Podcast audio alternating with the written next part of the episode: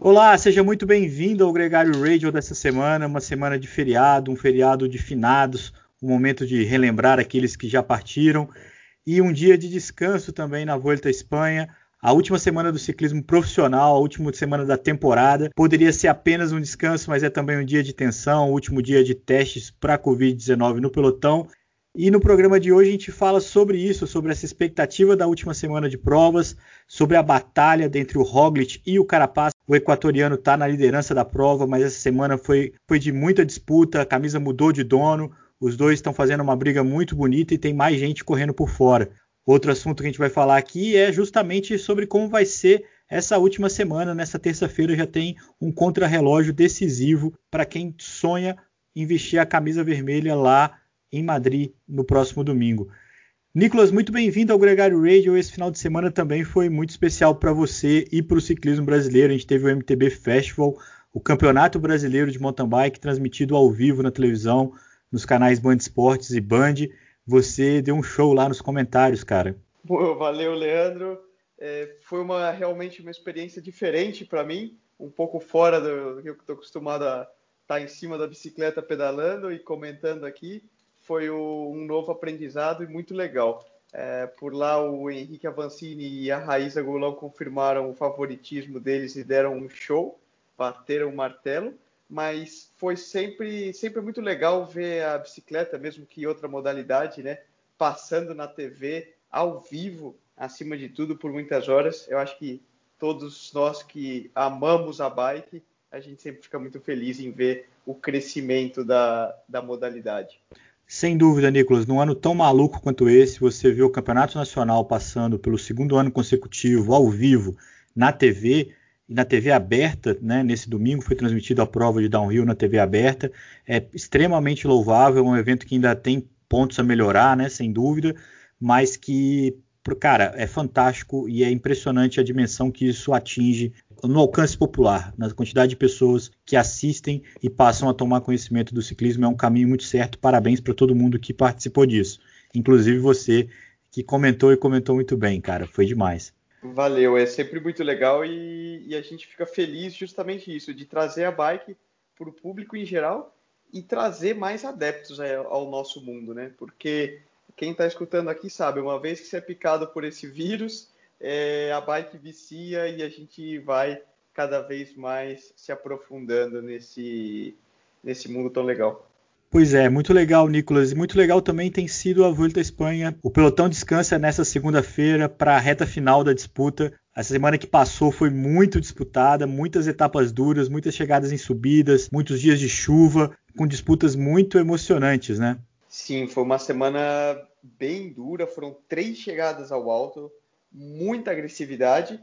A gente teve somente um sprint, né, que foi vencido pelo Pascal Ackermann na nona etapa, mas todas as outras foram de tirar o fôlego. E é uma característica da volta isso, né? São etapas mais curtas do que a gente costuma ver em outros grandes Grand Tours, como o Giro, porém elas são sempre marcadas por muita agressividade e muita intensidade é uma maneira que a própria organização da prova prefere optar por esse tipo de, de percurso quando eles definem o trajeto da prova.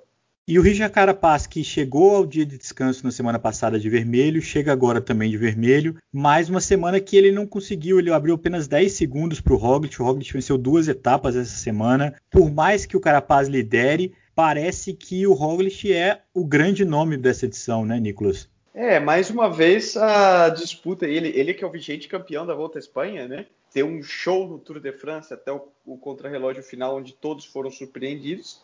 E parece realmente o talvez no papel favorito, mas ele tem se mostrado melhor nas chegadas aí mais explosivas, venceu duas etapas na semana, ambas com essa característica, mas ao meu ver ali ele já começa a demonstrar alguma fadiga, lembrando que ele é, na temporada ele teve como objetivo principal o Tour de France. Então a Volta à Espanha ele está fazendo aí como um extra, tentando arrastar o bom estado de forma que ele tinha. E então ele já começa a demonstrar esse certo cansaço é, nas subidas mais longas, né? Nesse tipo de terreno, o Carapaz se mostrou mais sólido e um pouco mais, é, mais forte. Lembrando que o Carapaz já desde o início da temporada pós-Covid tinha já a Volta à Espanha como o objetivo principal dele. Isso é uma, uma análise muito boa, Nicolas, mas é também uma análise trágica para o Carapaz. A gente não vai ter tantas subidas longas nem tão duras daqui até o final. É, a gente tem apenas a penúltima etapa, né, no Covatilha, que é uma subida de fato muito dura e muito difícil, mas vamos, vamos pela ordem. Nessa terça-feira, um contrarrelógio que tem 31 km planos, 2 km muito duros no final, termina em subida. Existe aquela coisa de trocar de bike ou não trocar de bike, mas o Roglic entra com uma larga, um largo favoritismo, porém com um trauma do que aconteceu no Tour de France. Será que isso vai ter algum impacto na cabeça dele? É, é difícil, difícil dizer, né? É um, é um contrarrelógio bem diferente do que a gente teve no Tour de France, o, o de terça-feira. É, ele é todo plano, com uma subida no final, porém uma subida bem curta e bem inclinada. É 1 km 800 a pouco mais de 10%. Então fica a dúvida também se eles vão optar pela troca de bike ou não. Eu acredito que não, porque como a subida vai ser muito curta, o tempo que eles vão perder na troca de bike vai ser muito difícil que eles recuperem num trecho tão curto, mas aí também vai adicionar o, a emoção né, de o que cada um vai optar por fazer. E no papel, o Roglic roda melhor nesse tipo de terreno, de ser muito plano, e as chegadas explosivas também ele tem se mostrado mais forte que o Carapaz. Mas eu ressaltaria também, a gente está falando muito do, do Roglic do Carapaz, mas é importante dizer que a classificação geral, a gente tem também apenas, são quatro atletas separados somente por 35 segundos. A gente tem também o Rio Kart, o inglês da equipe F Education First, e o Dan Martin, irlandês da Israel, que também estão muito próximo e eles vêm aí meio que comendo pelas beiradas nessa luta entre Ineos e Jumbo, né? Carapaz e Roglic. Talvez até por ambos não terem uma, equipes tão fortes para ajudarem, mas eles certamente vão estar tá aí para disputar também, porque eles estão subindo muito bem e tirando ali o Dan Martin não se defende tão bem no contrarrelógio, mas o Gil Kart pode fazer um bom, uma boa crono também. É bem provável que a gente tenha uma nova volta a partir de quarta-feira. Na terça-feira a coisa deve mudar muito. É muito previsível a vitória ou a liderança do Primus Roglic a partir disso, mas isso é no papel, isso é no histórico de cada um desses nomes, né? O Rukart ganhou a etapa do Angliru nesse domingo, tá, vive um momento esplendoroso mas não tem a crono ali no mesmo nível que a do Roglic. Ao mesmo tempo, são 35 segundos, como você disse, entre ele e o Carapaz. Existe uma chance, Nicolas, do Carapaz ser muito mais marcado nas etapas sequentes, né? E aí a gente já passa a falar do que vem por aí na última semana de prova, mas que esses outros ciclistas podem correr pela chance da vida deles, né? De tentar uma, uma, um ataque. E aí entra na disputa o Henrique Mas, né? Da Movistar, que está 1,50 do Carapaz hoje, 1,40 do Primus Roglic. Tem uma crono um pouco melhor do que desses outros três nomes que a gente falou. E tem uma equipe muito sólida, né? Que tem sido muito valente as etapas que estão a seguir aí permitem uma emboscada, uma coisa que possa colocar o Primus Roglic em dificuldade? Total, Leandro. Vai ser uma característica da, dessa última semana. Ela, ela, talvez não seja tão dura como a semana passada, né, que a gente acompanhou, porque não tem tantas chegadas ao alto. A gente só, vo, só vai voltar a ter uma chegada ao alto lá no sábado com a, a subida à Covatilha.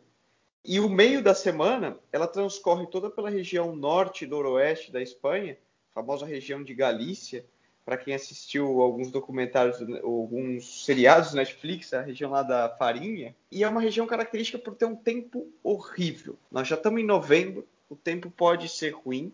E também são estradas apertadas, com muitas curvas técnicas, a chuva pode dificultar, o que abre muita margem a um terreno propício a fugas, porém também a emboscadas e armadilhas, a lá a que a gente viu na sétima etapa dessa volta, onde a Movistar lançou o Valverde na fuga e correu o dia inteiro é, de maneira muito agressiva, tentando aí abrir alguma oportunidade para o Henrique Mas e pegar alguma equipe despercebida aí nessa luta da Ineos e da Jumbo, que estão se olhando muito, eles podem tentar alguma, alguma emboscada. Vamos ver essa é a última semana de competição do calendário, né? A última prova do calendário Por sorte, a gente conseguiu ter a realização da maior parte das provas importantes, né? A gente não teve a Paris-Roubaix, que eu acho que é o grande lamento, mas as outras provas todas aconteceram. A gente pôde desfrutar de boa parte do ciclismo. Essa semana a gente não tem outros grandes eventos acontecendo, apenas a prova feminina da La Vuelta, né? Que vai ser em Madrid também no próximo final de semana. Depois desse domingo, a temporada termina, todo mundo descansa e começa a pensar já no ano que vem, Nicolas. Mas calma, né? Vamos aproveitar a última semana, viver o dia de hoje, que ainda tem muita lenha para rolar e emoção. Depois, quando acabar, a gente aproveita as férias também, né?